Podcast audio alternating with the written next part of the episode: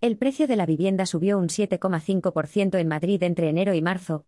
Los precios de la vivienda en la Comunidad de Madrid subieron un 7,5% en el primer trimestre del año, de acuerdo con los datos difundidos este miércoles por el Instituto Nacional de Estadística, INE, según los cuales la vivienda nueva refleja una subida anual de precio del 10,2% y la usada un 6,6%.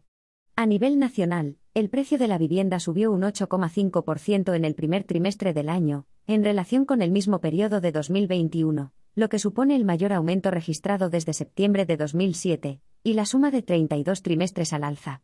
La vivienda nueva se encareció un 10,4% y la de segunda mano, un 8,2%. Los precios de la vivienda usada no subían tanto desde hace 15 años, junio de 2007, mientras que la de obra nueva registra su mayor aumento desde el primer trimestre de 2019, un año antes de la pandemia.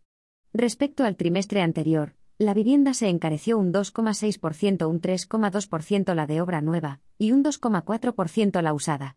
Según el INE, los precios no subían tanto en tasa trimestral en casi cuatro años, desde el segundo trimestre de 2018.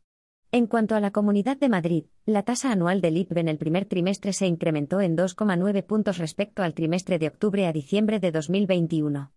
En el caso de la vivienda nueva, la subida en comparación con el último trimestre de 2021 fue del 3,6%, y en el caso de la vivienda de segunda mano, el incremento fue del 2,6%.